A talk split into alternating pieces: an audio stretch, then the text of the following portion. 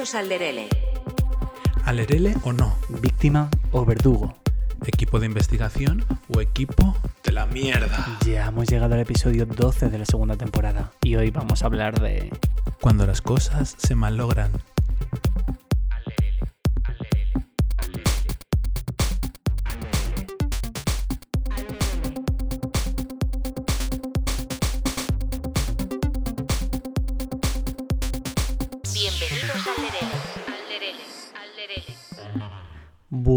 Bueno, bueno, bueno, nuevo episodio. Eh, como ya he dicho, el episodio número 12 de la segunda temporada. Antes eh, es algo que decía mucho en la, en la primera temporada, no sé si te acuerdas que siempre decía, jamás pensé que fuéramos a llegar hasta aquí.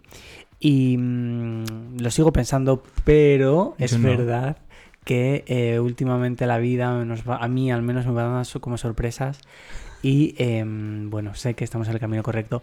Después de esta introducción tan filosófica, mm, quiero hacer la introducción de verdad a este podcast Vale. diciendo que los que nos estéis viendo en YouTube, porque ahora estamos en YouTube, grabamos las cosas en vídeo, no estamos en, en nuestro plató original, no, no es que nos hayan dado un espacio en Podimo, no ha sido así.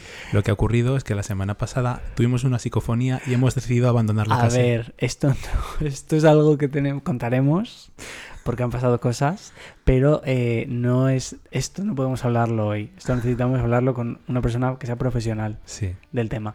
La cosa es que, bueno, nos hemos venido de fin de semana un poco de retirada al pueblo. em, porque además eh, mañana nuestra querida amiga que también fue invitada a este podcast Ariel Rec nos ha invitado a verla en el Gran Hotel de las Reinas Ajá. Y eh, bueno pues mm, nosotros seguimos con nuestras labores profesionales del podcast pero eh, obviamente no estamos en nuestro plató original claro Hemos dicho, hacemos una tarta de queso y ahora hacemos un podcast. Eh, sí la verdad es que estaba más planificado hacer la tarta de queso Sí. Hacer este podcast Sí, la verdad que sí. Bueno, es que eh, todas las semanas lo tenemos todo como muy atado y mm, yo soy un poco obseso de no controlar las cosas absolutamente nada y que vayan saliendo las cosas, pues eso, al lerele, que para eso mm, cogimos ese título, porque a mí me representa muchísimo o me gustaría que me representase muchísimo, porque tendemos como a controlarlo todo mucho, a tenerlo todo como premeditado y yo creo que es muy sano aprender a uh, fluir. Y este podcast es probablemente el más al lerele de todos, porque realmente, digamos, con muchos temas preparados, pero decíamos, es el momento de abordarlos.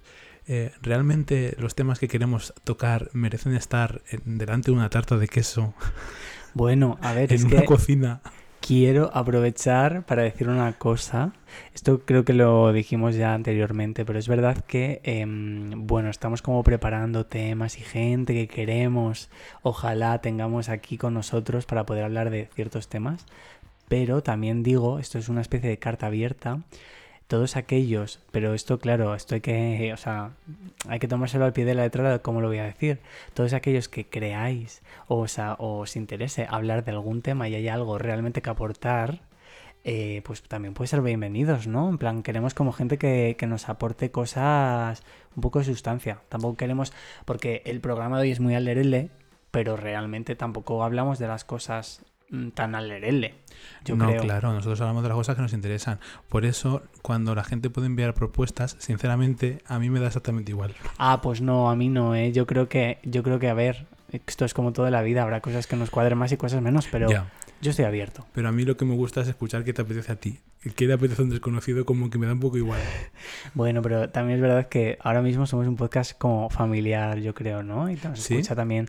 Yo creo que sí, yo sigo pensando Bueno, que sí. Eh, no sé. Nosotros lo que, lo que hemos venido a hacer este- en este podcast es a cargarnos el poco prestigio que teníamos.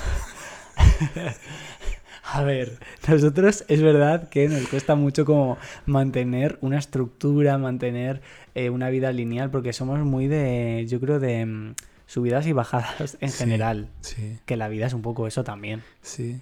Entonces, es verdad que, como ya hemos dicho, eh, estaba más planificado el hacer esta tarta de queso que tenemos aquí delante que este podcast. Con lo cual, sí que hemos llegado a una conclusión De que vamos a hablar de cosas que se malogran, que salen mal en nuestra vida. que es como algo que tan, bueno, o sea, a ti y a mí nos unen muchas cosas en general en la vida. Sí. Pero las cosas que salen mal Sí. es como también yo creo una con- constante en nuestro día a día. Sí. ¿No? No sé. Yo creo que sí.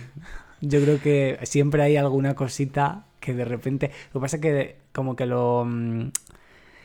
Como que es lo, ¿no? Eh, problema oportunidad. Como que sabemos no ver que las cosas están mal, pero siempre hay algo que se tuerce. Claro, a mí los dramas es que realmente me gustan un poco. O sea, consigo abstraerme del drama, Sí. disfrutarlo y reírme de mí mismo, reírme del problema y reírme de todo. Entonces, pues como, mira, eh, teníamos una amiga que eh, la semana pasada decía, pero bueno, em, tengo que hacer alusión a lo que pasó la semana, lo que pasó la semana pasada inevitablemente y es Bueno. que, bueno, ocurrieron como hechos paranormales y yo estaba continuamente como en un brote de risa constante.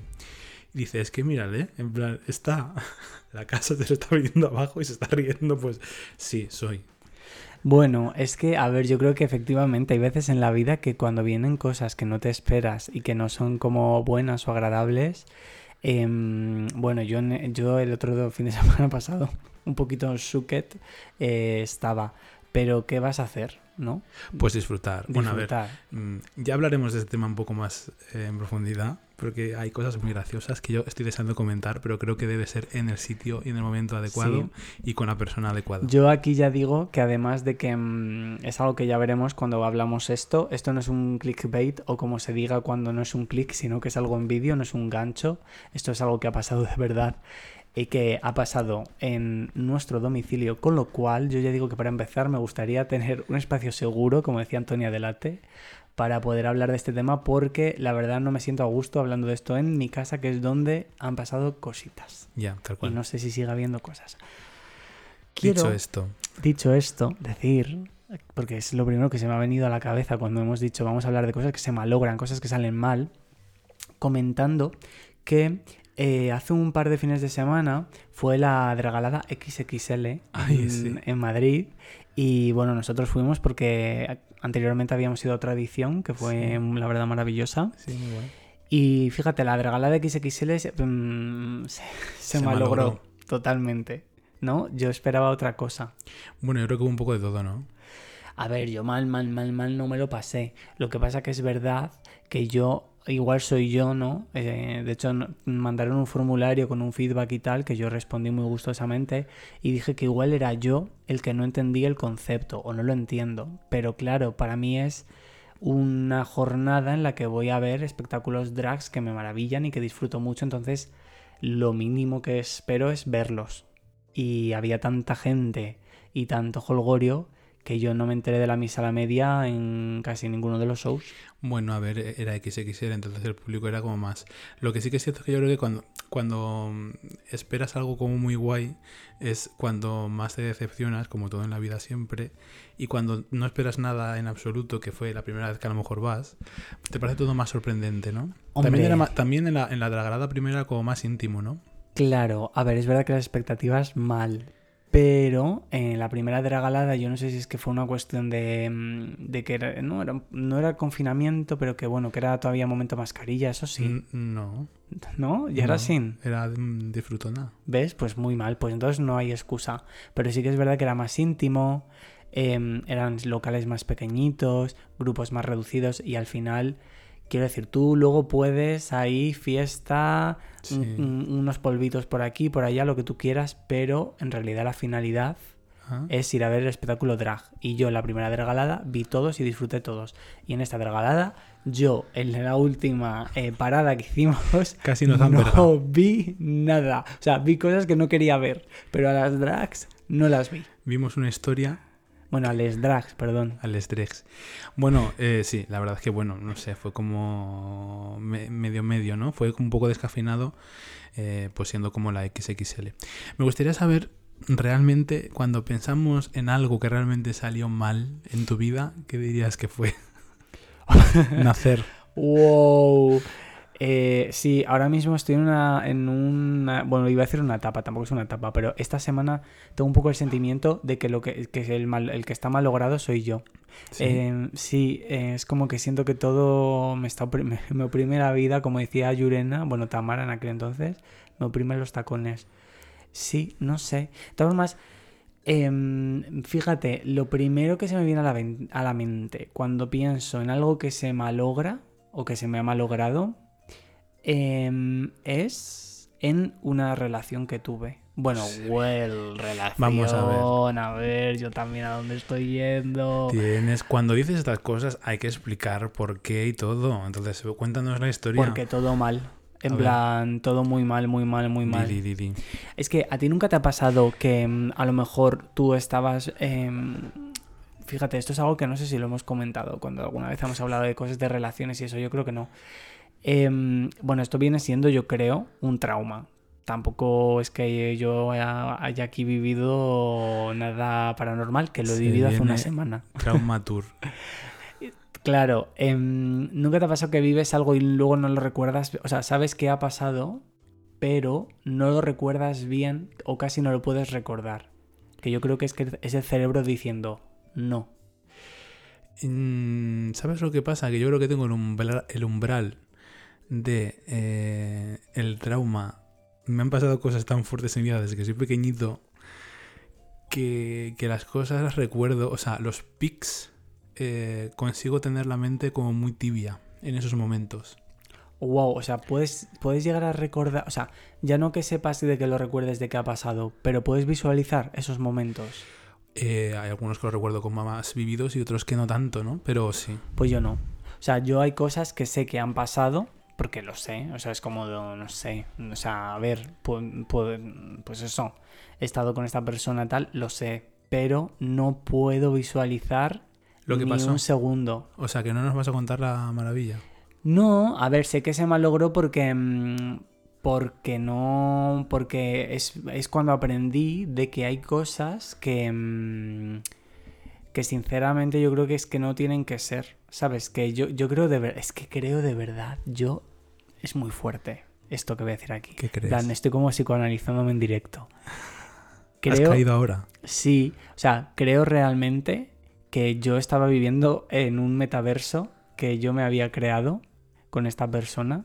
Entonces yo estaba viviendo mm, la versión 3.0 en mi metaverso, no la realidad. Vale, a ver. Entonces yo creo que eso es, parte de la idealización que tiene todo el mundo de las películas Disney. Ya, ya, ya, pero no es que yo idealizara, es que yo lo estaba viviendo. Sentías que la cosa era de una manera y luego era otra. Y luego era otro circo. Y claro, y luego a posteriori sé que es- han pasado esas cosas reales, pero no las puedo revivir, no las recuerdo, las he borrado. Bueno, eso me, a, O sea, es una relación malograda extrema. a mí eso me ha pasado con más adulto. Y, y sí, o sea, sé lo que quieres decir. O sea, cuando vives una mentira y luego vas como atando cabos y, y empiezas a tener como más referencias de otras personas que te cuentan y dices, pero ¿esto qué ha sido? En plan, esto ha sido toda una mentira. Sí, sí, sí, sí, sí. Sí, pero ¿sabes lo que pasa? Que yo, eh, como me suelo poner siempre lo peor, Tú ya vas preparada. a ver, es que mi vida realmente ha sido como muy dramática. Entonces, para mí las relaciones de pareja van a tener siempre un... En mi mente tienen un desenlace dramático. Y entonces, pues bueno, al final eh, creo que las cosas pueden salir mal. Vale, a ver, claro, es que es como que tu mente, tú, a ver, tú es que también te psicoanalizas, o sea, que me parece, lo digo en plan bien, ¿eh? Que psicoanalizas mucho, yo creo que piensas mucho las cosas y tal, y como que te preparas, que eso yo también lo intento hacer. A ver, yo creo que mi trauma que tengo con las relaciones realmente viene de algo que se malogró, que fue la relación que tuvieron mis padres. Entonces, yo habiendo teniendo esa referencia, que fue la de mis padres, que fue un completo película de terror, y yo creo que por eso me gusta tanto el cine de terror también, pues, eh, claro, teniendo ese umbral de, de- de movidas turbias, todo posteriormente no es tan malo, pero claro, sí lo es. ¿Sabes lo que te quiero decir? Y Ya. entonces pues siempre pienso que las cosas em, pues pueden tener un desenlace pues tristón. Es que, claro, esto es algo que hablamos justo eh, hace un par de podcasts, que hablamos de las relaciones y tal, un poco el amor y demás. Y justo hablamos de eso, ¿no? Que, mm, que justamente esas cosas que se malogran, que son esas vivencias y esos pequeños traumas que tenemos, eh, al final forman parte de lo que somos y por eso desde fuera la persona con la que con la que pues de repente aparezca en nuestras vidas, en este caso, pues es algo que tiene que tener en cuenta, porque esas cosas no te las puedes quitar así en un De la noche a la mañana, sí. Y mm, una cosa, hablando de relaciones, o sea, ¿no? Hemos hablado un poco de relaciones más amorosas. Em, ¿Alguna otro tipo de relación? Pues amistad. Eh, alguna cosa así, un moñeo, algo, algo que se haya malogrado. O no un moñeo, ¿no? O alguien que, que esto pasa mucho también, ¿no? Que muchas veces conocemos a las personas y probablemente, por un lado, pueden ser expectativas, que eso está muy mal, ya lo hemos dicho muchas veces. Pero por otro lado, también muchas veces conocemos personas que llevan un poco, yo creo, una fachada que no es la que luego son. Y eso al final acaba malogrando la relación. Para de eso te atraigas. Yo, amistades, sinceramente, eh, muy pocas eh, tengo que se hayan malogrado y las he conseguido reconducir. No tanto en las amistades, que había como algo más. O sea, tengo como primera uno de los primeros amores que se malogró un poco.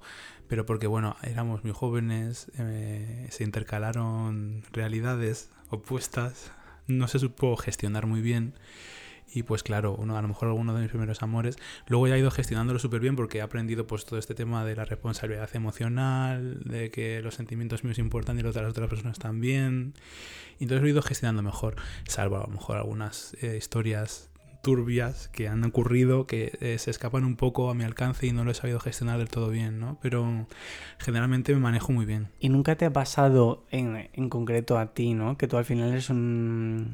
Yo iba a decir, es un personaje público, que lo, es, que lo ¿Y eres. ¿Tú también? No, porque no, vamos a ver, al final mm, es que, bueno, tengo que abrir paréntesis porque puede ser que haya una persona, entiendo, en este podcast que no sepa quién es Darko, pero realmente no, es verdad.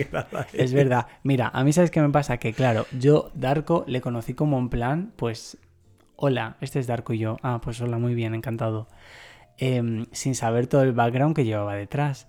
Pero realmente, en el momento en el que tú estás en eh, Disneyland eh, California Adventure, dando una vuelta por el, por el mundo de Cars, y alguien le reconoce y le saluda, es cuando te das cuenta de este señor, la repercusión eh, que tiene, que es una realidad.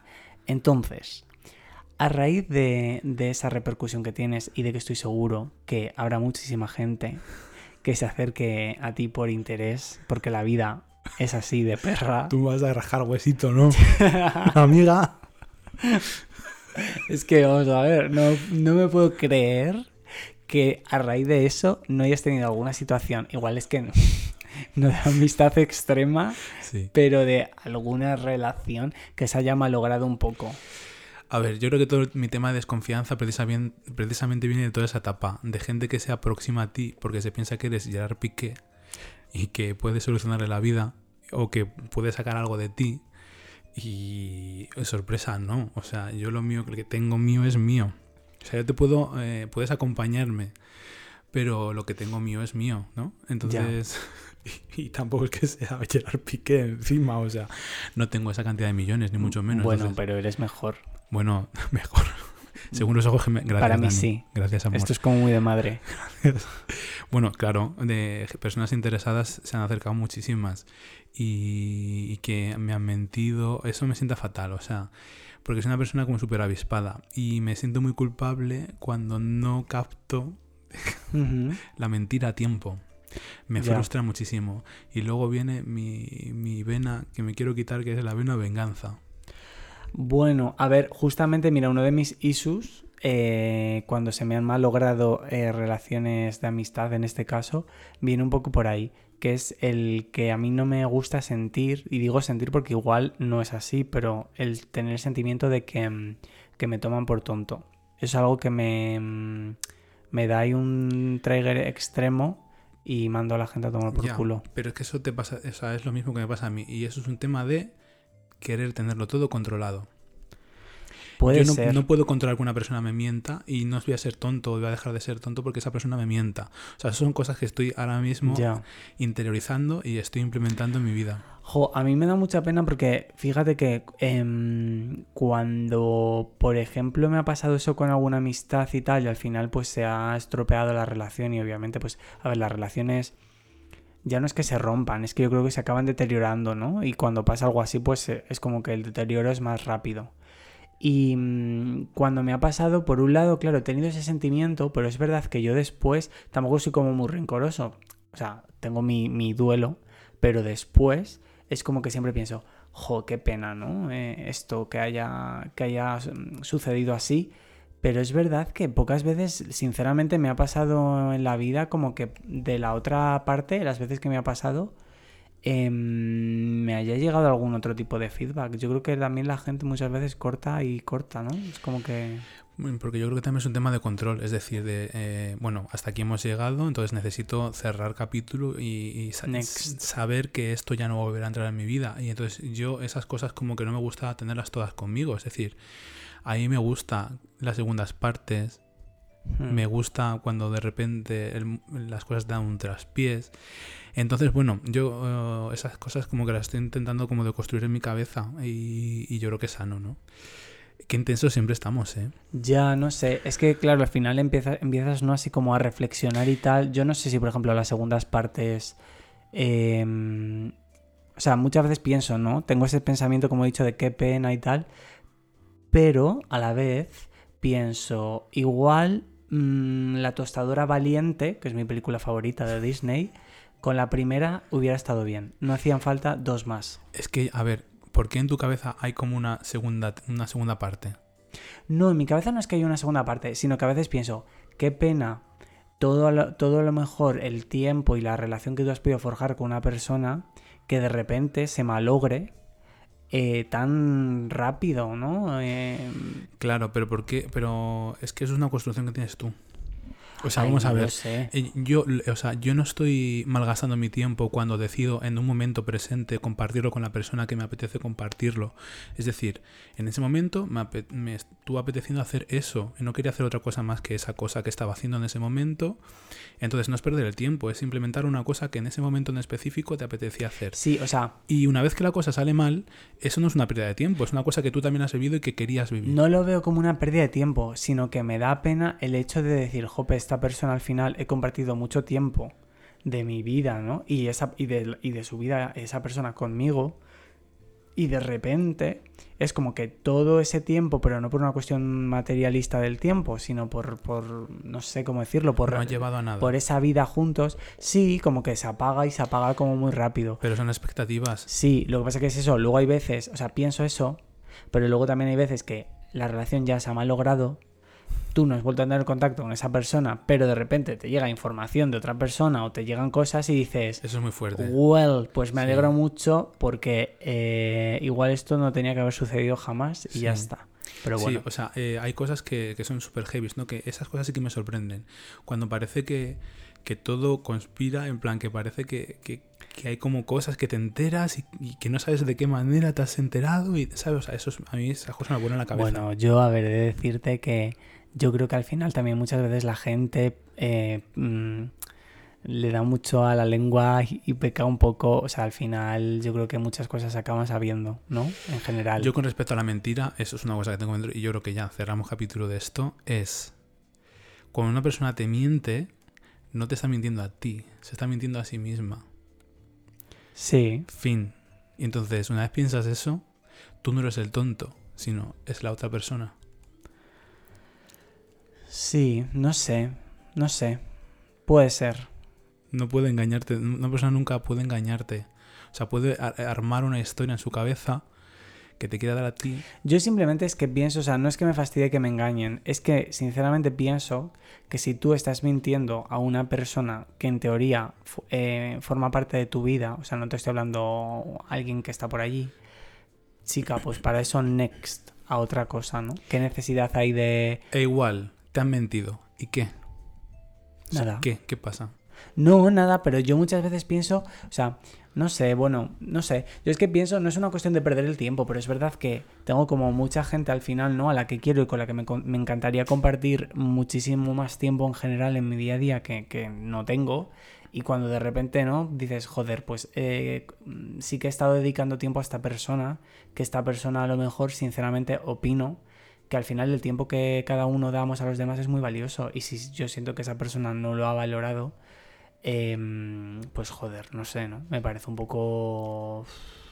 No sé, no sé. Bueno, next, se malogró, no marcha más. Yo voy a poner una cosa en contexto así disfrutona de algo que se malogró a mí. Me gustaría compartirlo con todo el mundo entero. Es una cosa muy personal, la verdad. Pero quería que tú también te animases a, si te ha ocurrido algo similar, que lo comentes y lo compartas. para no sentirme excesivamente desnudo. Bueno, a ver, a ver. Bueno, pues esto Dani lo sabe, pero claro, en plan, no lo voy a contar delante de las personas que lo van a escuchar o ver. Hay una cosa que se me malogró, eh, bien, bien adulto ya, que fue mi cimbrel. Doy fe. ¿Por qué? Me lo malo. Hombre, no, doy fe porque he estado ahí en ese periodo. En ese momento. O sea, en ese, en ese lapsus Sí. de malogración. Hija, fue tremendo, porque claro, qué miedo. O sea, esa, esa cosa realmente me traumatizó. Porque claro, o sea, no sé, si le ha pasado a alguien más, pero a mí me pasó. O sea, resulta que estaba yo muy entregado, era una noche de pasión. A mí me gusta performar mucho, la verdad. O sea, me gusta, pues, ya que te das, pues darte al máximo. Entonces, claro, sea, quedas, eh, te destrozas físicamente, sí, Entonces, literal. eh, eh, pasó que hubo ahí un- una catástrofe extrema. Entonces, claro, yo terminé y digo, ostras, madre mía, cómo he eyaculado. y entonces me quité el condón y dije, no, Me desmayo. no es. Samur. No es. Entonces era sangre. Tampoco era tanto, pero sí que se notaba como muy húmedo. Mira, me pasa a mí eso. Y eh, primero me llevan a la López y Ibor, porque con la grima. O sea, es que me desmayo, literal. Pero es que, o sea, fue una serie de catastróficas desdichas, porque claro, luego eh, me arrimé, o sea, me arrimé que digo, lo compruebo y tal, y digo, ah, bueno, no es tanto. Total, que lo dejé. Entre que te da un poco de vergüenza ir al médico y tal. ¿Cómo es, perdón, este momento, que esto es muy de ser humano, en el que tú te puedes estar muriendo, pero como tengas un poco de vergüenza, De digna, ¿no? eh, no dices nada? Ya, bueno, encima es que era un poco tarde, en fin, mm, se mezclaron unos cuantos factores que dije, tampoco es para tanto. Vamos a ver qué pasa. Bueno, pues sí que pasó. Y entonces eso fue como empeorando y al final, bueno, pues me tuve que circuncidar. Acabó en circuncidación. Y claro, el hecho de yo circuncidarme también ocurrieron como una serie de catastróficas dichas, porque no es lo mismo circuncidarte con, con no sé, la edad Sí, que sea. no, con, joven. con, no, eso es muy, en realidad, generalmente se suele hacer como a niños muy, muy de Sí, niño. fue terrible. Y, y ya de adulto fue como un- una catástrofe, porque claro, se me saltaron los puntos. Yo no era consciente de la cantidad de Sí. elecciones que tenía yo por la noche de madrugada, que me dormía en plan, y a los tres minutos me despertaba y era como, ¿qué? En mis vacaciones. Eh, a ver, yo tengo una historia parecida a esa, no con los mismos antecedentes. que voy a terminar el story time. Ah, cuenta, cuenta. Es que me has Manténla. recordado una cosa. Manténla. Y claro, yo mm, nunca me había planteado circuncidarme, pero de repente tenía esta posibilidad. ¿Y qué te invadía? Era como, Dios mío, ¿cómo va a ser la operación? Después voy a sentir lo mismo, eh, mm, voy a eyacular igual, en plan, muchos miedos, ¿no? Y dije, ¿qué me va a pasar ahora con mi vida sexual? Se verá al traste. Y bueno, pues eh, justamente en ese periodo de abstinencia, yo exploté. En plan, estuve como un mes sin hacer absolutamente nada y fue como, no puedo más. ¿Os acordáis? Es que, a ver, esta señora que no lo... Es que luego tú tam... O sea, son como rachas, ¿no? Porque generalmente tampoco eres así como, ¿no? En plan, no sé, como impulsivísimo. Sí, sí y no. Sí, no, por eso digo. En plan, lo que pasa es que te vino a dar como la racha en el Sí. momento menos oportuno. La- yo creo que las libido, o sea, yo creo que también tiene mucho que ver que Bueno, si tú sí, el no- libido no es lineal. La libido no es lineal. Ese momento yo estaba un tiempo sin hacer absolutamente nada y ya venía de un tiempo también un poco de, bueno, de estancamiento, no porque realmente me malogré haciendo estas cosas, pero que fue nada. Y estuve un tiempo como que, y, eh, o sea, hasta que me operaron, pasó como un año porque luego vino el confinamiento Es verdad. y entonces fue como se extendió. Entonces yo eso no lo podía utilizar como muy bien, eh, muy disfrutona, ¿sabes? Entonces era como, a ver, ¿cómo hacemos eso? Me duele, tal cual, todavía no me llaman para operarme. Y luego ya al postoperatorio ya fue como, mira, eh, no puedo más. Y cuando terminé fue como, pa, pa, pa, pa. Enseguida de repente vino mi siguiente relación. Un poco antes como que lo intenté, fue en plan yo temblando, me dolía, pero a la vez como que quería, era como terrible. Entonces, todas mis experiencias sexuales después fueron como también malograntes, todo absolutamente, ¿no? Fue como... Y entonces eso incrementó la sensación mía de, ¿y ahora yo qué hago con mi vida sexual? Pero luego, afortunadamente, eh, pues eh, no pasa nada. O sea, si hay alguien que me está escuchando que tiene como miedo, en plan, wow. Qué fuerte. A ver, no, yo, o sea, me he acordado lo que iba a contar porque yo, o sea, pasé un poco por lo mismo. En plan, no era un niño cuando me circuncidaron, pero eh, no es que se me malograra nada, de hecho fue como al revés, fue mejor. La cosa es que me he acordado justo por el tema de la sangre y tal, que, mm, así pequeña anécdota, que claro, a mí me da como mucha grima, mucho, o sea, yo no, no sé, es como que soy consciente de que soy un ser humano, pero no me interesa para nada, ni tengo la necesidad, ni quiero saber cómo funciona mi cuerpo, qué tiene por dentro, ni nada. O sea, literal, que eh, ojalá, mm, yo qué sé, que si me cortara, pues saliese, eh, yo qué sé, mm, no qué sé, mantequilla, me da igual, pero la sangre y eso no la puedo ni ver. Total. Que recuerdo el día que me operaron, que como ya digo, yo era ya eh, adulto, em, yo llego a mi casa. eh, claro, tú llegas, pues cualquier posoperatorio, ¿no? La verdad eh, es bastante. Pues bueno, es que a ver, una operación no deja de ser un poco la matanza de Texas. Solo que he hecho en un sitio, pues un poco esterilizado y tal, pero realmente una sierra, un corte, un- unos puntos. Yo creo que esas cosas las tendrías que tratar, ¿eh? El, que- el que. Que te dé tantísimo miedo. Ah, no es que me dé miedo, es que me da como asco. Porque Ya. realmente. Te desmayas, mm, cariño. Es que yo empiezo a pensar todo lo que hay por ahí dentro y digo, chica, mm, no. ya, pero no. es que eso tiene una, una explicación. Ya, bueno, pues no sé, tendré que ir. Yo, ojalá, o sea, yo me visualizo pues como eso, como la, la, la Barbie peluquera, en plan, pues toda así una carcasa de Mr. plástico, Potato. Mr. Potato y ya está. La cosa es que, bueno, llegué a mi casa con todo ese circo, todas las gasas, toda la sangre, tal, esto, lo siento, ¿eh? Los que os pase como a mí, pero es que necesito contarlo así porque si no, no se va a entender. Y te dicen, bueno, al menos a mí me dijeron, cuando tú llegas a tu casa, coges, claro, tú llegas encima eh, agilipolladísimo con la anestesia, que te duele, que no te duele porque no estás, tú no estás bien. ¿Te acuerdas lo que hice yo después de operarme? Sí, sí sí que me acuerdo porque te recuerdo que fuimos a recogerte de la operación, que como encima era en tiempo de COVID, claro, no podíamos entrar contigo. Es que esto es, es que es muy fuerte, ¿eh? ¿Qué querías entrar conmigo también en la operación? Hija, esperarte en la sala de espera o algo, pero he de decir que esta señora salió y efectivamente se fue al Costco de compras. Así soy. O sea, es muy fuerte. O sea, yo llegué a mi casa que me temblaba las piernas, que lo que me dijeron es eso, me dijeron, te tienes que duchar, te tienes que, que quitar la venda y tal y cual. Total, claro, yo, como ya os estoy mm, contando, dije, madre mía, cuando me quite la venda, eh, en plan, es que me voy a desmayar.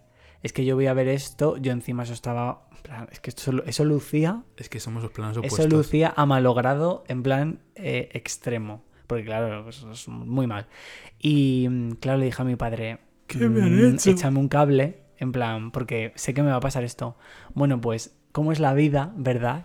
Que yo creo que cuando, cuando crees que la situación está malograda, se puede malograr aún más. Sí, sí, claro. O sea, Es nunca, que- nunca sabes lo suficiente que se pueden malograr las cosas hasta que efectivamente. Hasta que sucede, ¿no? Y cl- claro, vino mi padre a ayudarme. ¿Y qué pasó? Que, sorpresa, resulta que si yo eh, soy fácil de impresionar, pues él parece ser que más. Entonces yo ya tuve que estar pendiente de mm, toda mi gestión, más eh, de que mi padre estaba a punto de desmayarse ahí eh, en el medio del baño conmigo y tal. Y bueno, fue eh, horrible. Así se que malogró. sí, ¿ves? Son justo las dos visiones de casi una misma realidad. Yo fatal y tú de compras. Sí, y además yo llegué a casa y dije, a ver cómo me han dejado esto, quiero verlo ya. Entonces yo me quité la venda corriendo, dije, hostia, No. esto quiero verlo. A ver, ¿qué, qué? Te- Hay una cosa que me sorprendió muchísimo, es que el otro día lo recordaba. Yo estaba operándome y en plan, claro, o sea, me, me pusieron como anestesia en jeringuilla, claro, no te duermen, ni epidural ni nada, me pincharon A mí directamente sí, a la mí polla. sí, ¿eh? Pues a mí me pincharon en la polla, en plan tres o cuatro pinchatazas. Ya eso dejó de doler y yo estaba como pendiente con- constantemente porque me dijeron, si te duele avisa. Claro, yo estaba concentrado a ver si eh, iba a sentir dolor, porque claro, yo no quería sentir dolor. Entonces estaba todo el rato acostumbrado. Y yo ahí, traumatizado, con un frío que hacía en el quirófano ese de tres cojones. Y allí los dos cirujanos hablando que sí, uy, me han puesto la vacuna esta mañana, qué dolor de brazo. Uh, porque era cuando empezaron a, a vacunarse primero o los sea, te sanitarios. enteraste de todo. Sí. Qué dolor de brazo. Pues a esta le ha dado una a esta. Y ellos ahí haciendo sus cosas. Con mi polla para acá, mi polla para allá, súbela, A ver, es que bájala. Y ellos con sus cosas ahí. Yo, una señora con la polla al aire. Ahí en medio tumbada. Es que no sé. O sea, eh, imagino que en plan de los sanitarios esto le parezca como normal. Claro. Pero cuando llegas tú allí dices, pero bueno, eh, ¿en qué momento tienes una polla pasando Pero- la polla para acá? Pero yo por eso pedí que me durmieran. ¿Tú no lo podías pedir o algo? Pero yo para qué pedir que me duerman, yo no quiero que me Pues duerman. porque tú, se- mira, ¿Y primero, cómo me entero yo de todo esto? la anestesia esa que tiene un nombre, que ahora no sé cómo se llama ahora, el, el este, se me olvida siempre. Eso es un viaje. Sí, cariño, pero... Tienes unos, pues unos sueños, pero como en plan viaje astral, porque Sí. son como más reales de lo normal. Sí, como el sueño que tuve yo la semana pasada en tu casa. Es maravilloso. No digas nada todavía. Ya llegará. Pero bueno, que está muy bien. A mí me gusta mucho, la verdad, la sedación. Eso, porque no es anestesia. La sedación me parece que es algo que... em, bueno, no quiero decir nada, o sea, no quiero hacer apología de nada, pero decían que Michael Jackson se sedaba para dormir y yo lo entiendo. No lo sé si lo comparto, pero lo entiendo. No sé. Yo sí. Tú Sí. no sabes eso. Eso es un sueño reparador. Te levantas de allí. De hecho, a mí siempre que me sedan eh, es muy curioso porque mm, no es que me cueste levantarme, pero no, no me quiero levantar. Entonces, siempre me pasa, me siento un poco mal, la verdad. Porque siempre me levantan como en plan, "Mm, venga, guapo, que te tienes que ir. Sí. Y yo estoy como, "Mm, miré. ¿No? En plan, yo esto lo he pagado. Qué fuerte. ¿No tienes ninguna historia más que te haya malogrado? Sí, muchas cosas. Eh, mira, una de las cosas que se me malograron, eh, también siempre, yo siempre culpando a los demás, pero es que es verdad, porque yo soy una persona, para bien y para mal, muy confiada en la opinión de los demás, en el criterio de los demás, siempre muchas veces lo pongo por delante del mío. Eh, y se me malogró el plan de ir al Born This Way Ball Hostia, en Barcelona. qué drama. Sí, porque me fié de una persona que me dijo, no, ya lo miraremos. Si está la Lady Gaga con el Born This Way está de capa caída, tal. Boom, ya no había entradas, ya no había nada. Y, y la única gira que no he visto de Lady Gaga. Y me duele, ¿eh? Yo no la vi porque mi madre cayó enferma justo en esa época. Entonces no podía ir con la situación que tenía en casa. Me tenía que quedar como cuidándola. Entonces era como... Estaba viendo los vídeos y yo... jo, Manda huevos. Encima es, es la única gira que tú tampoco has ido. claro. Es, es como raro, ¿eh? A veces hay como... Es un poco casualidad, Conexiones. pero son conexiones un poco raras. Ya, sí, no sé. No sé. También me pasó cuando mi amiga Vito, bueno, nuestra amiga Vito, me dijo, eh, vente a Londres a ver a, a Jessie J. Fijaos, Jessie J, em, quien no lo conozca, hombre, yo dudo que haya gente que no conozca a Jessie J, pero es la famada cantante que canta muy bien, la chiquilla, la verdad, la de Domino, Price Tag. Y, mm, y cantaba en el Lodos Arena, ¿eh? Que es que la Sí. chica ahora, la pobre, está un poquito de capa caída, pero cantaba en el Lodos Arena. Y por la misma persona de que se me malogró el plan del Brundis Ball, también se me malogró el plan de Jessie J. Y eso sí que no creo que se vuelva a repetir. Hostia, estoy tratando de pensar de cosas que realmente se me han malogrado. Pero es que en verdad tampoco se me han malogrado tantas. O sea, eh, creo que es la impresión de que como piensas que las cosas se malogran, tampoco se malogran tanto. Bueno, a ver, por ejemplo, hace dos semanas se te ha malogrado el coche, ¿no? Sí, bueno, pero hija, eso se me han reventado dos ruedas de repente. Dos ruedas a la vez. Mira, os voy a Mm. contar una historia de una persona que conocí. Se acabó la historia. que se me malogró. Eh, pues mira, resulta de que yo conocí a una persona. es que no sé si. Bueno, mira, que lo voy a contar. Estoy un poco expectante. Eh, fue como fue como una cosa que era como, Dios mío, pero si tú lo sabes ya de Pepa. Ya, pero no, bueno, sé cosas, entonces no sé qué vas a contar. Fue como muy traumático, pero claro, se juntaron como muchas cosas en mi vida. Eran como la depresión de los 30, mm, situaciones que tenían personales y encima eh, alguien que estaba conociendo que tenía como estas dinámicas y fue como, ¿qué? Bueno, en fin, conocí a una persona, además fue como muy mítico porque fue como en, el conci- en el- la película de A Star is Born. Y Tell me something. Sí, qué bonito fue esa época. Y entonces conocí, me presentaron tal y cual. Y después hicimos como un match en Tinder.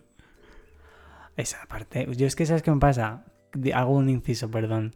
Porque Darko- Dar- ya, Darko siempre dice, Como- si te lo he contado, digo, hija, que no me acuerdo, pero me gusta porque cada vez, o sea, yo me sorprendo siempre, pero de, es de verdad, porque no me acuerdo. Mm, También es porque como también tengo mucha vida en ese aspecto. Bueno, claro, esa es otra. Que yo ya le he dicho que la biografía se la quiero escribir yo porque, claro, es Vale. que esto es muy fuerte lo Vale. que hay que contar aquí. El asunto, que est- estuve como. Esto tiene como todas las informaciones, en plan de lo que hemos hablado un poco eh, como seguido, ¿no? Y entonces, bueno, pues hicimos un match en Tinder y a mí pues me da un poco de pereza, pues ya lo he dicho muchas veces, ¿no? Que me da un poco de pereza en las redes sociales y ligar por las redes sociales. Es una persona más de en persona y tal. Pero bueno, como ya había conocido a esa persona en persona, dije, ah, pues qué guay. Y encima me acuerdo de que me dijo, eh, como dijo, eh, ay, pensaba que nunca más íbamos a volver a hablar. Y yo, ¿quién eres? Chin, chin. entonces me dijo, mira, que soy esta persona, que iba con esta persona porque me presentó un amigo que tenemos en común y tal.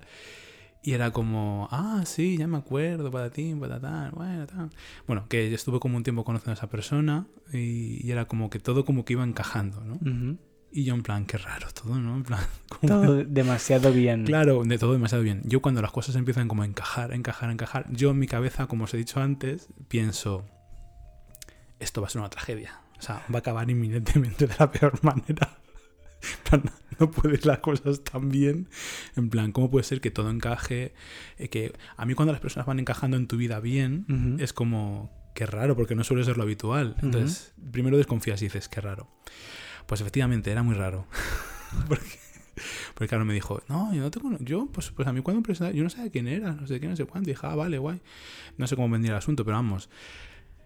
Mm, Descubro sus redes sociales y veo no solamente que me seguía hace un porrón de años, sino que además eh, tenía pues mensajes, eh, tweets, ponía yo arroba... eh, Arroba policía. arroba mi, mi nombre, Darko Populus, y arroba su arroba. Y tenía ya como tweets de hace muchos años. Y entonces era una persona que me seguía de hacía ya muchos años. Y entonces, claro, todo encajaba tan bien porque sabía quién era. iba encajando, iba encajando, iba encajando y era como, ay, pues a mí me gusta esto, pues no sé qué Y yo, ay, pues a mí también, y, ay, pues a mí no me gusta tanto esto, y yo, ah, pues jolín, pues qué bien, pues a mí tampoco, claro, Eh, empezó a cuadrar. podcast arroba psicópatas que hemos, hemos visto aquí. Mm, Además, mm, has traído tú ese tema.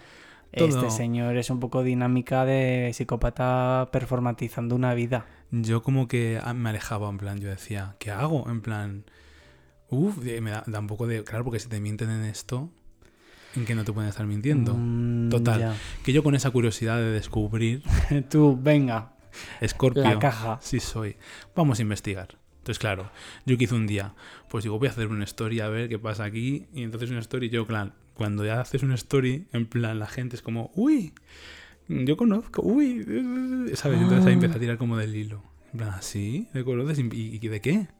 Entonces ya me empecé a enterar de cosas. Fue como, ¿qué? ¿Qué? Porque claro, a ti sí te dicen, o sea, yo no juzgo nada, sabes que soy súper abierto y que... No, a ver, una cosa es no juzgar y otra cosa es que una persona te mienta. Que no es el hecho de que te mienta como has dicho tú antes, sino es que es imposible que tú conozcas a una persona y puedas establecer un mínimo vínculo si toda la información que esa persona te está dando es mentira. No toda, o sea, aparte, bastante. El caso es que A nosotros quedamos como en la primera cita, que no era cita, era en plan, bueno, vamos a quedar tal y cual y a ver cómo. ¿no? Entonces, bueno, tampoco era muy allá. Luego, o sea, sí, realmente luego no, no llegó a nada, ¿no? Pero bueno, había como intención. Y, y entonces, pues, eh, en la primera cita me acuerdo que me decía, ay, es que yo no puedo mirar a nadie a los ojos, no sé qué, no sé cuánto, es que me cuesta mucho, soy muy tímido, tal cual. Bueno, Well, Dije, ay, pues que- tímido en su pues casa. bueno, vale. Pero luego, claro, estaba la otra parte que me decían, ¿tímido? Hannah Montana. ¿Tímido de qué? En plan, si estuvo en mi casa, tímido estoy, estoy, estoy mirándome a los ojos. Y yo era como, ¿pero quién me está mintiendo? En plan, igual me está mintiendo este o me está mintiendo. Yo decía, no puede ser, no puede ser, no puede ser.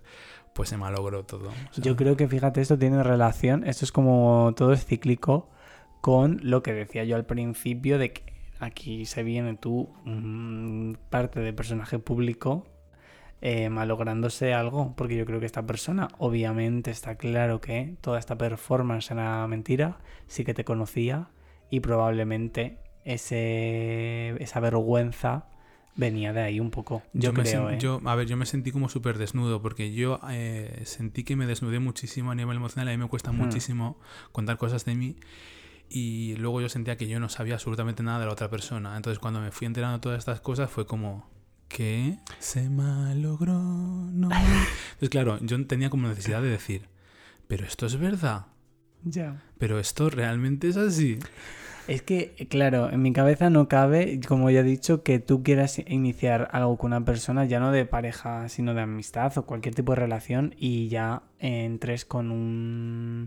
con algo que no es, que no se sostiene. En mi cabeza no cabe ahora que es algo que la gente hace. Comprobado. Había como muy poca responsabilidad afectiva, emocional. em, Bueno, que un psicópata. Yo, a ver, yo lo he achacado muchas veces también a la edad, a... Bueno, que también se puede ser narcopsicópata No sé. aunque tengas 17 años y no pasa nada. Yo personalmente, yo, me, yo cuando tenía eh, su edad también, me, yo creo que me he comportado pues malamente algunas veces con personas a las que quería, ¿no? Y yo creo que es un poco el tema de egos. Ya. Y he tenido en, en- en los momentos decir, jolín, pues esto lo he hecho mal yo. O sea, yo no digo que tampoco haya actuado de la manera más ya, correcta ya, siempre. pero te has inventado un perfil diferente a lo que tú eres, te has Claro, es que no es lo que los actos que hagas y que estén mejor o peor. Es el hecho de cómo inicias esa relación y si la estás iniciando mintiendo a la otra persona, yo de verdad lo veo un poco... Trauma, trauma tour. Y luego mi siguiente relación se vio completamente condicionada por todo esto. Bueno, y como para no, es que quien no lo quiera ver, quiero decir, porque obviamente forma parte de tu vida. ¿Sabes a mí qué es lo que se me ha malogrado un montón? Lo estaba pensando ahora y, mm, y digo, pues sí. Lo que pasa es que tampoco quiero ahondar mucho, pero, pero es algo que es muy, mm, está muy presente en mi vida. Tampoco quiero redimensionarlo y que nadie se sienta ofendido. Eh, nadie, con el- nadie con quien tenga trato. Con quien no tenga trato, si te das por ofendido, pues por algo será. Y espera, un segundo. Hubo venganza. En plan, hubo venganza. Muy- Hubo una venganza por un lado y luego por otra como que lo intenté, pero fue como...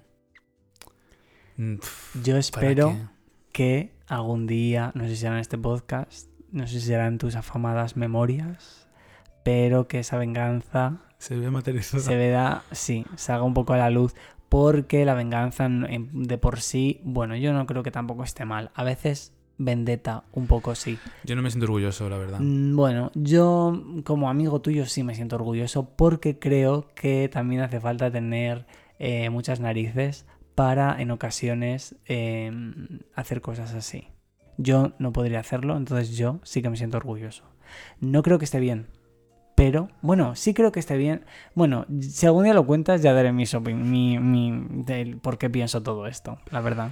Bueno, Ya yo lo no- diré. Yo no me siento como especialmente orgulloso porque son unos impulsos primitivos del ser humano que yo... yo No es nada violento ni no- nada, ¿eh? No, no, era, era un poco más mm, festivo, pero bueno, para el entorno. O sea, yo cuando la cuento la gente se ríe. Nadie salió perjudicado, por eso yo me puedo decir, o sea, puedo decir y, y- y- y decir muy bien que me siento muy orgulloso. Bueno, Porque no creo que fuera nada malo para nadie. bueno, yo si echase la, marcha atrás... eh, No lo harías. No.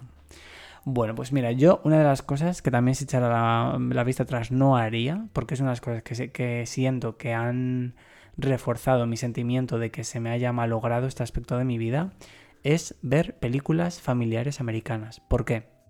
Porque, eh, como justamente también hemos hablado aquí, no mucho de la cultura americana y, el cine y demás, em, a mí las películas familiares americanas es algo que me ha marcado mucho, ¿no? Las familias perfectas, nunca nadie es mala persona, todos se quieren mucho, nunca hay nadie enfermo, nunca, ¿no? Es como todos se apoyan, todos siempre, ¿no? Te pasa algo, está ahí la familia entera tal. Y justamente mi familia, no toda, pero que bueno, también sé, como muchas familias, ¿no? Que están malogradas, eh, pues se malogró, no marcha más.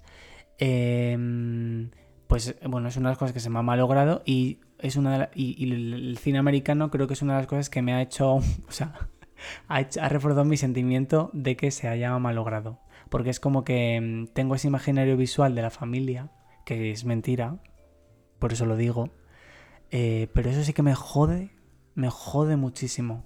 O sea, a veces digo, mm, no de por vida, porque no quiero vivir engañado, pero una temporada en un show de Truman con un entorno así como, Que todo conspire contra, como a favor. a favor de ti, exacto.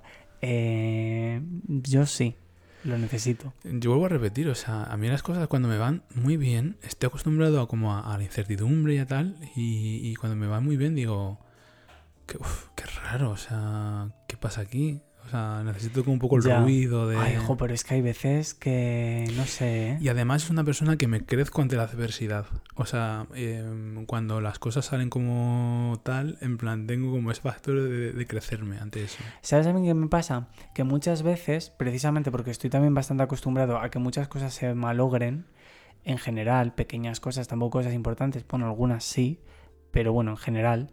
Eh, y tengo un poco también ese mecanismo, como dices tú, ¿no? De al final ponerte lo peor y tal. Pero es verdad que muchas veces me doy cuenta que yo intento, que no digo que lo consiga, pero al menos sí que es una intención que tengo, eh, el como no generar, ¿no? Más. Esto es como lo de la mariposa que cuando aletea las alas puede hacer un huracán. Pues yo lo que intento es no aletear nada y no generar ningún conflicto para eh, no sumar más leña al fuego.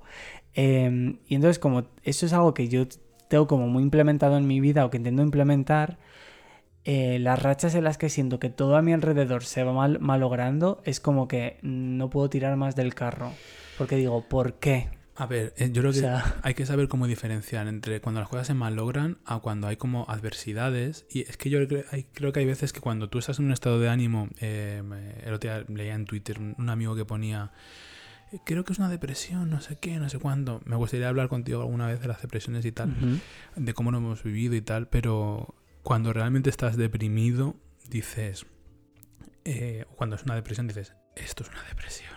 Y te tiras como toda la vida diciendo, eh, ¿qué depresión tengo? ¿Qué depresión tengo? ¿Qué depresión tengo? Pero hasta que realmente no coges una depresión es cuando dices, sí, no lo sabes. esto era. O sea, y te tiras toda la vida, pues eso, el cerebro muchas veces estás en Y proceso no, y no se remonta, ¿eh? O Sí, sea, y dices, y el dices cerebro ya no... cuando estás de- o sea, cuando pasas etapas deprimido, que todo el mundo los las puede pasar, etapas en Mm. las que pues estás pues más deprimido, que eso es normal, o sea, el cerebro nunca es plano, siempre está pues en etapas un poquito más bajas. Claro, dices, pero no es "Ay, lo mismo estar deprimido que caer en una en depresión. Son dos cosas como muy diferentes. Mm. Y hasta que no te das cuenta, pues yo creo que esto pasa un poco igual. Eh, tu percepción con el entorno es, diferente. Sí, no, pero a ver, es verdad. Vamos a ver, hay rachas que dices, hostia, en plan. Ya, pero es que yo sí hasta disfrutón en esos dramas, sinceramente. Pues yo depende, ¿eh? la verdad. O sea, será que justamente me pille un poco más de bajón, un poco más deprimido, si es la palabra, y no sé, se me hace bola. Me gustaría, no quiero mm, zanjar así. Me gustaría ser amante. ser el gustaría ser- perro, ser un- el perro. No, lo que me gustaría es, em, antes de dar paso a nuestro amado Víctor Serrano con, con las noticias de esa semana que estoy ya expectante, Quiero hacer ¿Qué un último ese malogro. Mi último ese malogro del coche. Pero- quiero hacer... No, pues es que mi último se malogró, en realidad es para que lo hagas tú, pero ¿Ah, yo voy a hacer la introducción, ¿Qué pasa? porque creo que es una de las cosas más épicas que hemos vivido juntos, pero a la vez no juntos, Uy, ya sé lo que ves. que se han malogrado eh, y que demuestra lo que quiero decir de que a veces se malogra una cosa y de repente es como cuando te tropiezas con un escalón, ¿no? Y pu, pu, pu, pu, pu, pu, pu, y caes por la escalera, ¿no? Una serie de catastróficas desdichas. A ver, vamos a ponernos en, en contexto. Londres, Ay, madre. ve- verano, viaje de amigas para ver a Britney Spears. Ya pinta mal. ya luce mal porque es la última gira de Britney Spears con la tutela horrible que de hecho Britney Spears estaba bailando el bimbo.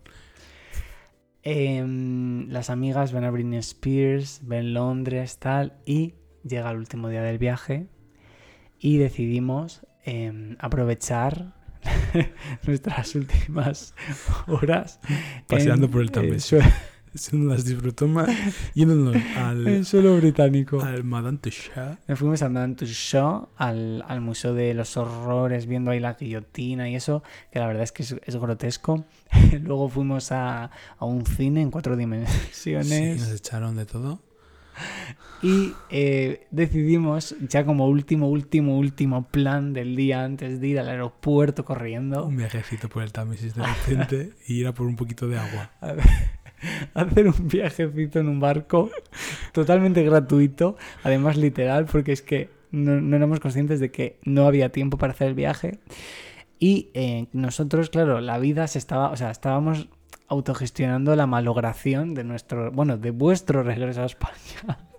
Porque claro, íbamos en, en vuelos separados Sí, y eh, vuestro vuelo salía un poquito antes que el nuestro. total. Un pelín. Sí. Solo que el pelín justo para queda- quedaros en tierra. Para ir a poner la tarjeta de embarque y que ya no, no haya tu tía. Algo que yo no sabía que eso podía pasar. Pasó. Que, llegara un momento que te dijeran en el aeropuerto, eh, hasta aquí. Dani, sé sincero, mi vida no es un yo no sabía que esto podía pasar. Porque yo, la verdad, dime si no. No, totalmente. Lo que pasa que, a ver, es verdad que yo esta historia la viví desde fuera, con lo cual eh, creo que tiene cierto eh, vi- agua, agua pasada, tiene cierto punto cómico. No, no, pero de dentro también. Pero bueno, a ver, tengo que ser un poco tenso porque, total, nos pusimos a hacer cosas, llega al aeropuerto, no podéis pasar la tarjeta de embarque Ajá. y ¿qué? ¿Qué ¿Y qué? pasa? Bueno, después de una carrera, yo iba con unas, unas botas, como siempre, mis New Rock, que yo corrí y me las cargué y todo, mis, mis metales y todo, y fueron bailando el bimbo por todo el aeropuerto. Yo iba perdiendo metal a mi paso, ¡za! y se me cae esto, y yo, anda, que le den por culo. Y nada, llegamos allí y el, el más absoluto de los fracasos, que es no triunfar en la vida. Algo se malogra. De repente no podemos subir al- al avión de regreso de vuelta a España. Y ante nosotros la incertidumbre. Yo soy muy opuesto a mi hermano, Morgancita, que le envío un saludo. Eh, Morgancita eh, enseguida eh, se siente muy mal ante estas adversidades de la vida y entra como en estado de shock. Y yo entro en estado de shock, pero de reírme, ja, ja, ja, ja, ja, ja. Y yo en plan, bueno, pues vamos a buscar una alternativa. Y mi hermano ya con ese estado de nervios eh, se pone a mirar por internet, yo jaja, jaja, pero ¿esto qué es? ¿Qué circo es este? ¿Cómo vamos a hacer ahora? ¿Cómo regresamos a España? Se pone a mirar y ya consigue, ah, ya he cogido los vuelos. tal. Bueno, hay que decir, estamos en el aeropuerto de Gatwick, Gatwick, que si no me equivoco está al sur. al sur, Gatwick. Sí. Sí. Bueno, pues ya nos sentamos esperando, bueno, vamos a hacer tiempo, patatín, patatán. Esto quedaba nada, o como un par de horas o así, antes de que cerrasen, cerrasen ya algunos trenes y tal. O total, que ya mi hermano cae en la cuenta de que sí, ha cogido unos billetes de avión, pero los ha cogido por la otra punta de Inglaterra. En plan, el otro, el otro aeropuerto. Stansted, que estará a dos horas Sí. y media en tren o así. Claro, y dijimos, ¿qué? No hemos perdido solamente un vuelo, sino que vamos a perder... No, esto fue muy gracioso, porque claro, era de, de, de una compañía que no volaba en, en Stansted. Era, o sea, vosotros ibais, creo, tipo en Air Europa, me lo Sí. imagino, y, y Morgancita cogió billetes en Ryanair. Entonces estos me dijeron, pero si Ryanair no vuela ahí, no puede ser. Y así nos enteramos. Entonces, claro, llegamos ya a la conclusión de que efectivamente habíamos cogido unos vuelos de eh, Ryanair en Stansted. No, en Stansted no. Sí, sí, sí, en en Stansted. Stansted. Al norte. Total, calculamos dos horas. ¿Qué? No nos da tiempo tampoco. Esto es un circo. O total, otra vez corriendo, cogiendo el, el tren. Nos montamos en el último tren que llevaba al aeropuerto porque el, el- el primer, el primer eh, vuelo eh, salía como a las 6 de la mañana y no había trenes de ida tan Claro, temprano. Teníais que ir ya de noche directo. De noche directamente y pasar allí la noche. O coger desde a tomar por culo un... Claro, porque todo esto, exacto, pasó en la tarde-noche. Exacto, fue por la tarde-noche. Y total, que nos montamos en el último tren, hicimos un poco de tiempo, ta, ta, sale a las once y media, el último, el último tren ya. Total, nos montamos en el tren, ay, venga, qué bien, lo hemos cogido. De repente el tren empieza a bailar el bimbo. Los carteles. cancele no sé qué. Yo no sé mucho inglés, la verdad. Pero yo estaba leyendo que lo estaban cancelando. Y de repente lo empezaron a decir por los, los estos. Y yo, están diciendo que han cancelado el tren, cariño. Y mi hermano, que no, hombre, que no. Y yo todo está haciendo directos en Instagram. Y mi hermano, ¿cómo que no? Y otra vez, cancele de Stunted, que nos han cancelado el tren, cariño. Efectivamente, nos cancelaron el tren. Pero ya estabais dentro. Sí, bueno, esa noche fue una maravilla porque ya estamos dentro. Nos pararon en medio de la nada, una oscuridad absoluta. Y yo en plan, ¿pero y ahora? Nos dejaron ahí una hora y otra hora. Y yo dije, mira, yo haciendo Insta- por, por Instagram stories, esto, como se llame, directos. Y, y no paraba de reírme. O sea, una risa floja que me entró. Y yo me abría Grinder y me dice uno, anda coño, Darko, no sé qué, ¿qué haces aquí? Yo, ¿qué, hago aquí? Y entonces ya me salvó. Me dijo, no te preocupes, no sé qué. Y, y encima era mm, de esto de los aviones, coño. ¿Era piloto? No, piloto no, ¿Azafato? azafato, sí. Dice, sí, yo estoy aquí al lado porque justamente voy al aeropuerto, tal, no te preocupes, que eso suele pasar. Y ya como me tranquilizó. Pero estuvo un tiempo y luego Eh. llegamos allí durmiendo en el, en el suelo, en fin, un circo. Qué fantasía Grinder, ¿eh? Para los que luego... Oye, Yo no lo he utilizado mucho, o sea, mm, he tenido como etapas que sí que lo he utilizado, pero en plan, solamente para hablar, en plan, quedarme resulta como muy violento porque, o sea, es como, ¿qué? Llegó y qué. A mí es que esa historia me encanta. Me acabo de acordar ahora, ju- justo ahora, es como que nos estamos ya acercando al final y se me ha ocurrido, se me, me acordado así súper rápido que esta historia también me es bastante, bueno, en realidad fue bastante tensa. Es cuando fuimos en el principio, enero de 2020, eh, Madonna estaba en su última gira en el Madame X Tour.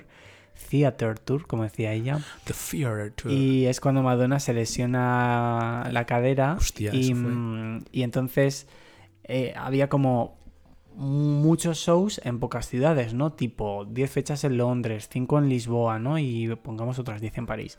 Total, estábamos en Lisboa, que era la primera fecha europea, y era una lotería, ¿no? Eh, porque ella, claro, si ese día se levantaba mal, entiendo con dolores, pues cancelaba.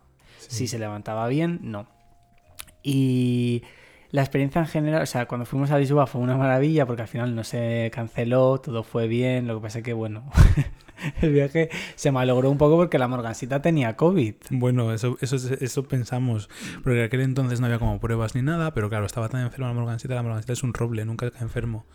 Y fue, daba absolutamente todos los síntomas del COVID una vez ya vino toda la oleada de COVID. Sí, hay una escena que recordamos siempre mucho, que mm, bueno, estábamos ya dentro del concierto y tal, y es verdad que, bueno, yo luego iba a ir a más fechas y yo veía a Morgancita muy mal. La veía, o sea, estaba Madonna cantando una canción que se llama Come Alive y Morgancita estaba al borde de... Come alive, come alive, come alive. Estaba al borde del colapso Sí. y yo le dije, digo, eh, nos vamos porque estaba el pobre muy mal.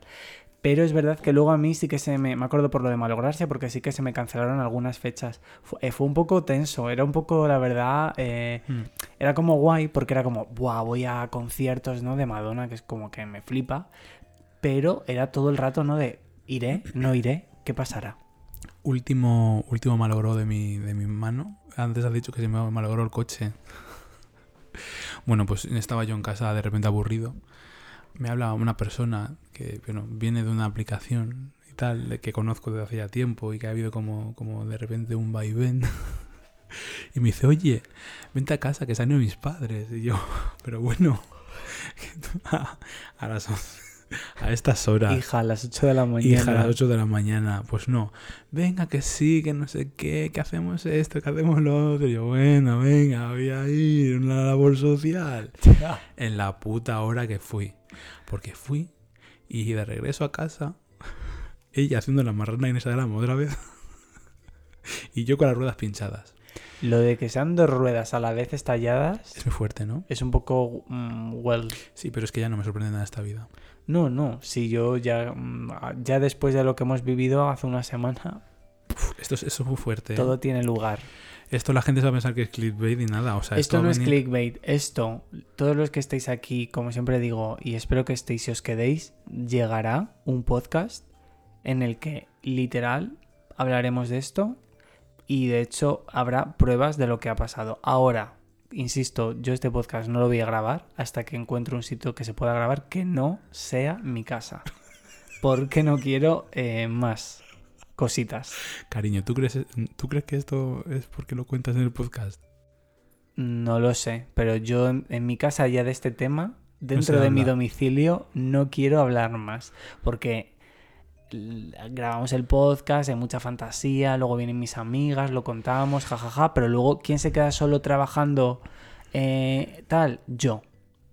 Y no, no quiero. Yo esa noche, cuando llegué a casa, dormí con el gato, con mi Aramis, que dije, tú no te vas de aquí, que tú eres la que me vas a avisar si hay fantasmas o no. Ya, ya me jodería estar allí, bailando el bimbo. Claro, pues, pues eso, pues eh, igual ese episodio lo grabaremos en tu casa Ah, con Aramis. De verdad que hay gente que no cree en estas cosas. Yo de verdad que esto es inexplicable. O sea, de las cosas más heavy que he vivido en mi vida. Ah, yo, yo hay cosas que, mira, yo, yo em, respeto, quiero decir, yo creer, creo. Eh, y ahora mismo no es que crea, es que yo he, vi- he vivido algo. Entonces, quien no quiera creer, es que hay cuando cosas llegue que... el momento, que me diga qué explicación da a esto que Ya, contaremos. pero es que la explicación que te voy a dar es que a lo mejor tú la has manipulado. O sea, 100% Bueno, eh, claro, real. sí. Me juego de verdad. O sea, eh, hay cosas que tú puedes subjetivamente decir, bueno, tiene esta explicación lógica. Y esto igual lo puede tener. Pero es muy difícil que realmente esto tenga otra explicación que no sea la que es. Bueno, vamos a dejarlo aquí. Para no extendernos mucho, mm, hablaremos de ello. Eh, vamos a dar paso a, como he dicho hace ya un buen rato, a Víctor Serrano, nuestro Road Manager, corresponsal de confianza, y que, mm, bueno, pues nos va a traer una semana más las noticias de actualidad. Las noticias disfrutonas. ¿Qué me estás contando? Hola, cielo. Hola. Bueno, hoy no estoy de rodillas, ¿eh? Hoy no, hoy estamos nosotros. Hoy estáis vosotros. Bueno, pues... ¿Nunca has tenido a tanta gente de rodillas delante o sí? Venga, vamos a por la primera noticia. La fiscalía pide prisión para un matrimonio al que acusan de un presunto maltrato a su hijo. ¿Por qué? Por ser gay. En España, En España, en Barcelona. bueno, Una multa de 1.700 euros, creo, mil y pico euros.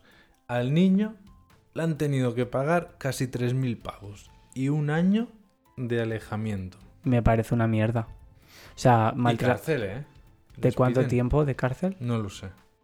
Y un psicólogo le hará no falta. ponía la noticia. O sea, qué poca conciencia hay de cuando, en este caso, unos padres, es que encima unos padres que son los únicos responsables eh, de la educación de un hijo, no solamente no, no le educan, sino que lo maltratan. Eh, yo no sé cuánto le van a dar de cárcel, pero 3.000 euros. 3.000 euros es lo que vale que te hayan jodido la vida tus propios padres. Yo de verdad, padre se le llama cualquier cosa. Eh, decíamos, en, no sé si fue en el, en el anterior podcast o en el anterior, que decíamos que si una persona no es humana, se le pueden eh, aplicar los derechos humanos. Es que yo opino No. eso, totalmente. Es que además, pobre chaval, o sea, encima de que los padres lo putean, eh, le, le hacen orden de alejamiento, lo tendrán que mandar con otros tutores, le dan Ya, y le dan 3.000 euros, 3.000 euros. que no es para nada, o Un sea... rasca y gana. es que vamos. Bueno, eh, Fiscalía de Barcelona, hombre, estírense un poco Es más. que y me pida- parece y- un- y pidan más dinerutus. Es que me parece una vergüenza, ¿eh? O sea, la Fiscalía Entiendo de Menores, eso es lo que ha conseguido. No, no pone no, no cuánto- pone si es, si es menor siquiera la noticia. Well. Bueno, siguiente noticia. Vacaciones familiares en Disney, pero con final trágico. Ah, claro, se malogró. ¿Qué ha Muere por una sobredosis. Se van de vacaciones, se hinchó a beber, se hinchó a analgésicos, le pegó una sobredosis al papá de la familia y patapim, la diñó. En, en Disney. Madre mía. Disney en De verdad. Florida. eh, igual. eh, esos padres entonces no tendrían que tener la custodia. No, no, espérate. Que los siguientes sí que no tendrían que tener la custodia. No, espera un momento, quiero decir, o sea, ¿en qué momento una persona que tiene hijos... eh, eh, es que yo no lo entiendo, de verdad, es que no lo puedo entender. O sea, no puedo entender cómo puedes tener a- bajo tu responsabilidad a un, ser, a un ser vivo, un ser humano, que no tiene la capacidad para, obviamente, eh, hacer como un pretty woman ver, y el- buscarse la vida, El señor se fue a tomar unas copas. ya, claro, y, luego... y el hijo se quedó con la mujer. Ya, pero el señor se fue a tomar unas copas y unos analgésicos. No se, no se tomaría dos copas y una aspirina. Pero que le sentó mal. Bueno, Eh, ¿Qué demasiado. le, qué le sentó mal? ¿Qué se tomó? A, La cualquier- sobredosis era por el, eh, un tipo de analgésico. a cualquiera le dan el carnet de padre. Mira, de verdad, si usted no es responsable para tener hijos, no los tenga. Sí, es que es lo que yo digo, vamos. Los siguientes sí que mm, deberían plantearse bien, poco, bien las cosas porque un matrimonio deja a sus hijas con fiebre y sin comer solas en un coche para ir de botellón En España. en Vallecas, Madrid. Las niñas de 2 y 5 años. O sea, ¿en qué cabeza? He, estado buscando en las noticias cuántos años tenían los padres. Me imagino que no serían muy mayores si se van de botellones. Pero 10 horas solas en el coche, eh, una de ellas con 40 de fiebre, la otra, o sea, 10 horas sin comer. Es que. Mm, Hola. bueno, hablad, que no quiero yo hacer monopolio, pero. ¿Qué vamos a decir? ¿Eso, eso es un, un despropósito? Es que esta gente es la que se está cargando el, el puto mundo. Vamos a ver, en primer lugar, vivimos en un mundo en el que no hace falta tener más hijos. Hay una sobrepoblación que te cagas en las bragas y por culpa de eso nos vamos a ir al garete. Entonces, si tienes hijos, si tomas la decisión de tener hijos, es porque vas a ser responsable con lo que yo conlleva. No vas, o sea, no vas a tener hijos porque sí, para luego joderles la vida, para que luego esos hijos vengan con 80.000 traumas y sean los mismos que luego encima jodan la vida a los demás y jodan el sistema porque no tienen una buena base. Es que es como una rueda horrible. Yo de verdad, eh, a mí estas son las cosas, os lo juro, que me quitan las ganas, o sea, como de, de vivir aquí. Yo es que sinceramente mm, no sé qué hace la gente siendo padre. Pero estando bien y estando, o sea, estando mal menos, pero estando bien, pues, ¿qué tiene necesidad? A ver, yo creo que tú puedes estar bien o estar mal, o sea, quiero decir, a nivel emocional, pero es que si haces eso con tus hijos, Mira, para ser padre primero tienes que estar preparado tú bien, sí, bueno, saber sí. qué haces tú con tu vida y una vez tú tengas una base de saber lo que quieres hacer con tu vida y estar más o menos encauzado, tener una estabilidad y saber un poco de, de ti mismo, a partir de ahí construyes la vida de otra persona. Porque es que después te sale... y luego yo creo que muchas veces hasta, igual que para mal, también para bien. O sea, a pesar de que muchos chavales tengan una infancia horrible, no tiene por qué acabar en un desencadenante que sea terrible, ¿no? Porque igual al revés. O sea, hay padres que son muy buenos padres, pero luego el hijo le sale torcido y le sale torcido. Se acabó. O sea, tampoco es eh, sinónimo de que... No, pero es que no se trata de que tu hijo te vaya a salir mejor o peor, se trata de que tienes esa responsabilidad y esa obligación. Es que estamos hablando de un, de un ser humano, un ser vivo que no se puede valer por sí mismo y tú lo has traído al mundo. Yo me pregunto... Y si no quieres, Mira. o sea, si no quieres tenerlo, no puedes, pues para eso existe la adopción. Pero es que me, me parece muy cruel si no. ¿Qué le pasará a la gente por la cabeza, a esta gente, en plan, cuando quiere tener un hijo, en plan, ¿qué? O sea, ¿por Pues qué? como ¿Por quien qué? tiene a la Nancy Pues- Malibu, yo Pues creo. Es egoísmo. No sé, luego, hay, luego hablamos de pro vida y de tal. Eh, cariño, yo si fuera, o sea, yo si, vida, si qué estuviera vida. en esa situación, que me dieran matarile antes de tiempo. Porque sinceramente me parece el acto más cruel y más egoísta del mundo el traer a un ser humano al mundo para tratarle así. Sí, Sí, la verdad. sinceramente. Bueno, vamos allá. Siguiente noticia. Darko, 43, ¿vale? 43 años yo. Dani, 49. Sí. Según un estudio, la media en la que mueren los hombres en España es de 79 años, las mujeres de 85, así que son los años que os quedan más o menos por vivir. Pues hija, me parece poco y a la vez me parece muchísimo. Ay, me parece, lo veo muy lejos, la verdad. O sea, ¿para qué? ¿Para qué tanto? 43 años aún. O sea, muchos más de lo que tengo ya. Jo, la verdad es que yo lo que pasa es que Y tengo no sensación... puedes levantar de la cama por las mañanas. Y, y estoy tres horas en el coche viendo al pueblo y ya me duele hasta la cadera. Te digo una cosa, eh, ahora mismo estoy en mejor momento de actividad de todo tipo. O Yo de de- actividad sí, pero la verdad es que la vida últimamente me tiene fatal. Pero tú eres Baby Yoda. Yo soy Baby Yoda, yo realmente lo que soy es Galindo, el de Crónicas Marcianas. Así es como me siento. Bueno, que sí, que a mí me quedan 42, así que... Pues que cambien ya a este Víctor porque ya está lleno. Exacto. ¿Qué camión de este Víctor? Porque este ya está lleno. Asustar a Víctor. Asustar, Víctor. Es muy Bueno. fuerte. ¿Sabes que, ¿Sabes que en el último podcast, en tu última sección de noticias, no ibas a dar la última noticia y, y Dani te animó a darla? ¿Y le pasó lo que pasó? ¿Y pasó este circo que nos ha pasado? Vamos a dejar este tema por un día. ¿Cómo será A ver si no me toca limpiar el audio de este podcast que como me, en ha dado, anterior. que me ha dado el micrófono que él utiliza siempre, el azul, porque le da miedo? Por Canguele.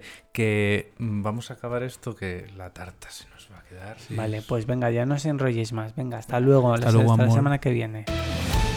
Bueno, cariños, pues este podcast ha acabado aquí. Este podcast que prometía no ser nada y al final, pues oye, ha sido un todo. Pues sí, la verdad. Vamos a apretarnos ahora mismo esta tarta que, que hemos hecho maravillosa. Lo voy a poner para que lo vea la gente de YouTube. Eh, mirad es una tarta me ha salido. que lleva huevos, Esto es una... lleva y Muchos huevos, sí. maicena. ¿Qué más lleva? Esto no vamos a dar más detalles. Que la tarta a mí me sale muy buena y si no me copia en la receta. Es una lección de cómo no todo en la vida sale mal. Así que me voy a despedir diciendo que si hay alguien que me quiere demostrar que en la vida salen las cosas bien, bienvenido, bienvenida o bienvenide. Pues nada, yo os diré que esta señora, que es eh, conocida mundialmente por ser una guarra, no, es broma. Es broma. No, no es broma. Es broma, pero no es broma. No, iba a decir, conocida mundialmente por ser una superstar de YouTube. En realidad, si hay algo que hace bien, son las tartas de queso. Así que, Hay muchas cosas más que se hacen muy bien. así que como decía la veneno, jodeos, que esta tarta me la voy a comer yo. Nos vemos la semana que viene, amores. Gracias, amores. Besazo. Mira, en el Costco hoy estaba la pizza en entera a 7 euros. Hostia, qué desperdicio. Cosas que hemos Deseado muy fuerte y que se cumplieron al día siguiente. El arroz quedó en su punto